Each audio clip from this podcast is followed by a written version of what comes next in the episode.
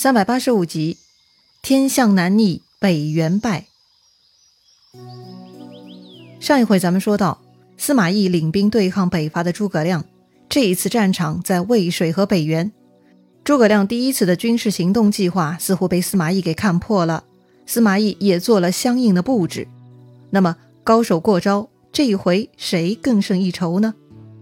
话说蜀军进攻北原的队伍是由魏延、马岱带领的。当时渡过渭水来到北原，他们的行军速度呢并不快。北原那边的魏军探哨也密切探查中，他们第一时间就弃营逃跑了。魏延来到北原，发现魏军全跑了，就知道敌人有防备，赶紧下令退军。但是来不及了，忽然四下喊声大震，左有司马懿，右有郭淮，两路兵就杀过来了。遭遇两路夹攻，蜀军措手不及。吃了个大败仗，魏延和马岱武功高强，奋力杀出包围，但很多蜀兵逃跑渡河，慌乱之中都落水了。蜀军逃得非常狼狈，魏军是杀气腾腾。幸好后边吴懿带兵过来接应，抵挡住了魏军，保住了一些蜀军得以撤退。北原分战场呢，蜀军失败了。再说蜀军的木筏队，那是吴班带领的。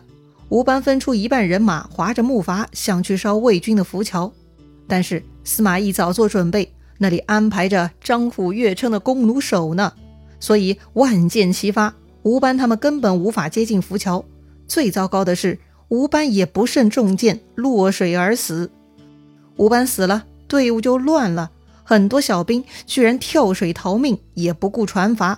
最后呢，这些木筏也被魏军给抢走了。哎呀，这个浮桥分战场又是蜀军失败，还损失了吴班这员大将。第三路是王平、张逆带领的进攻魏军营寨的。当时他们并不知道北原那边已经战败了，但是王平发现魏军营寨似乎没有人员活动，很是诡异。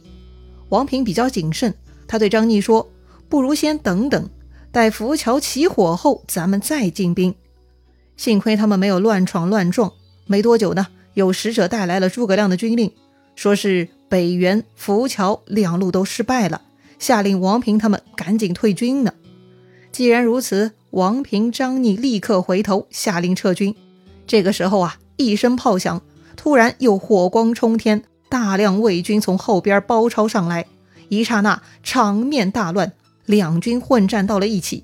最后，王平、张逆奋力杀出重围。蜀军损失惨重，伤了一大半。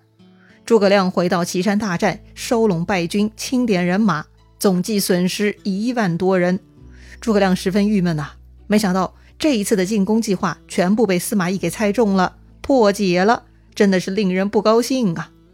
正在这个时候，成都的费祎来了。费祎嘛，一般都是带着刘禅的命令过来的，这一次他又带啥消息来了呢？这次没事儿哈。估计费祎呢是过来探听情况，然后再回去报告刘禅吧。不过既然人都来了，诸葛亮就安排费祎帮忙做点事儿。啥事儿呢？哎，这个诸葛亮不是出师不利嘛，所以呢，他正绞尽脑汁想办法呢。想来想去，还得借外力，所以诸葛亮想派人去东吴跑一趟，去说服东吴共同伐魏。正好费祎来了，他正是最佳使者的人选嘛。费祎呢也没有推辞，爽快领命，就立刻带上诸葛亮的书信去东吴出差了。费祎来到建业，拜见孙权，呈上了诸葛亮的书信。书信中的大概意思就是啊，蜀国大军正在岐山痛扁魏军呢，请孙权念及同盟之意，也出兵北伐，共同夺取中原，同分天下。这种提议嘛，从前都是魏国向孙权提出的，如今诸葛亮也这样邀请孙权，孙权很高兴。立刻爽快答应了。孙权说自己要亲征，发出三路大军，一路他本人带领去攻取魏国的新城，一路由陆逊、诸葛瑾带领带兵屯于江夏绵口，攻取襄阳；第三路让孙绍、张成等人带领，让他们出兵去广陵、取淮阳等地。孙权说，三路大军共计三十万，选好日子就兴师出征。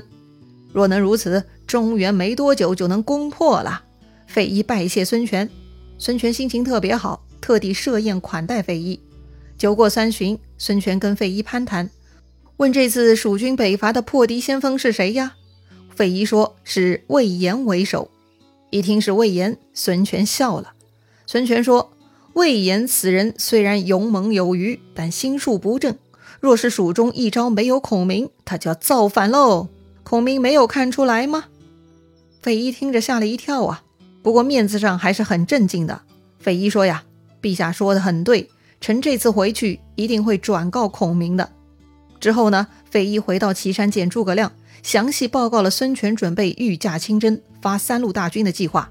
诸葛亮问费祎：“吴王还说了其他的吗？”“哼，还真有哈。”费祎呢就转述了孙权对魏延的评价。诸葛亮感叹呐：“孙仲谋真聪明之主也。”不过呢，诸葛亮对费祎说了，魏延的情况他也心里有数，实在是因为其勇猛，所以一直在用啊。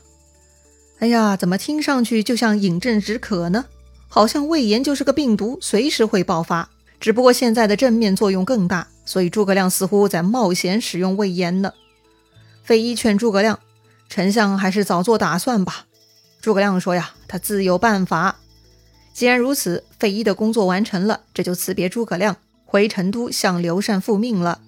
费祎走了，诸葛亮又开始转头研究如何对付魏军了。这时，下面来报，说是有魏军大将来投降了。哦，居然还有这种事情！诸葛亮令人将此人带入大帐。来人很眼生，他并不是什么魏军名将。这个人自我介绍，说自己是魏国的偏将军，名叫郑文。他和秦朗统领人马，听司马懿调用。但是啊，司马懿偏心，加封秦朗为前将军，根本不把郑文放眼里。所以郑文很不爽，就过来投降诸葛亮了。这里郑文提到的秦朗是谁呢？为啥司马懿要偏心秦朗呢？秦朗啊，其实是曹操的继子。说起来呢，他的身世还伴随着一些跟关羽有关的八卦故事呢。当然，这些八卦故事呢，也不是民间野史，是出自《三国志》的。秦朗姓秦，他的父亲呢名叫秦宜禄，曾经是吕布的手下。这个秦宜禄有一位非常漂亮的老婆，姓杜，大家称之为杜氏。杜氏呢十分漂亮美艳，连正人君子关羽也被这位杜氏娘子给迷住了。当时进攻下邳，关羽向曹操请求，若能破城，请将秦宜禄的夫人杜氏赏赐给他。大家都知道哈，曹操很喜欢关羽的，给关羽的赏赐从来不心疼，所以曹操一早也就爽快答应了。不过也不知道为什么。这个关羽呢，老跟曹操提起这件事儿，说了不止一次。哎，这么一来，好色的曹操呢，就开始起疑心了，对这位杜氏娘子呢，就产生了好奇心。攻破下邳之后，曹操亲自去见这位杜氏娘子。哎呀，不见不知道，一见就忘不掉了呀。于是呢，这个曹操昧着良心，就将杜氏纳为己有，把关羽的请求抛诸脑后了。哎呀，看出来了吧？曹操同意赏赐各种宝贝给关羽，唯独美女是不行的。当时杜氏呢已经有孩子了，那就是秦朗。杜氏呢被曹操纳为小妾，秦朗也就跟着住进了曹操府上，成了曹操的继子。秦朗为人聪明、低调谨慎，深得曹操的喜爱，所以呢，秦朗在魏国的发展还是很不错的。这里正文告诉诸葛亮，司马懿偏袒秦朗啊，也就可以理解了。还没等诸葛亮表态，下面来报，说是秦朗带兵在寨外叫骂，专门要挑战郑文呢。诸葛亮问郑文：“秦朗的武艺跟你比怎么样啊？”郑文呢，一副怒发冲冠的样子，说：“呀，我这就去砍了他。”好，诸葛亮说：“你先去杀了秦朗，我才相信你。”没问题。这个郑文呢，立刻就上马出营，跟秦朗交锋去了。诸葛亮呢，也亲自走出大营观战。只见秦朗挺枪大骂：“反贼！盗我战马来此，赶紧还给我！”说完，秦朗就冲上来砍郑文了。郑文啥都没说，立刻拍马舞刀相迎。两个人呐，居然只打了一个回合，秦朗就被郑文给斩落于马下了。看到主将被砍，剩下的魏军小兵呢，就全部各自逃走了。没想到郑文果然砍掉了秦朗。看样子是真投降啊！郑文很高兴，提着秦朗的首级来到诸葛亮大营交差。没想到诸葛亮却黑着脸，他勃然大怒，喝令左右将郑文推出去斩了。郑文一听吓坏了，大喊自己无罪呀！是啊，旁边众人也都看呆了。这郑文明明刚刚杀了魏将，为啥丞相这就要杀他呢？诸葛亮说呀：“我认识秦朗，而你刚才斩的根本不是他，你胆敢骗我！”啊！居然被发现了，郑文也吓坏了。确实，刚才被他杀掉的根本不是秦朗。没想到诸葛亮居然认得秦朗。郑文呐，赶紧跪在地上求饶，赶紧交代：原来呀，刚刚被他杀掉的是秦朗的弟弟，名叫秦明。其实呢，这就是司马懿策划的一场超级苦肉计，目的就是来诈降的，用秦明的性命为本钱。果然呐，这个司马懿也够狠的哈。郑文很怕死，一个劲儿的哭求诸葛亮饶命。诸葛亮呢，眼前一亮，哎，这下可以将计就计了。于是诸葛亮对郑文说：“既然你想活，也是可以的。你这就给司马懿写信，让他来劫营。要是能捉住司马懿，那就是你的功劳，还能重用你。”郑文呢，眼下也没有别的选择了，要么死，要么就给司马懿写信。于是呢，郑文这就写了一封信交给诸葛亮，然后郑文就被收监关押了。旁边众人很疑惑呀，这丞相怎么会认得秦朗呢？从前秦朗也没怎么出门打仗啊。诸葛亮笑了哈，他哪里认得秦朗？他刚才也是在诈郑文呢。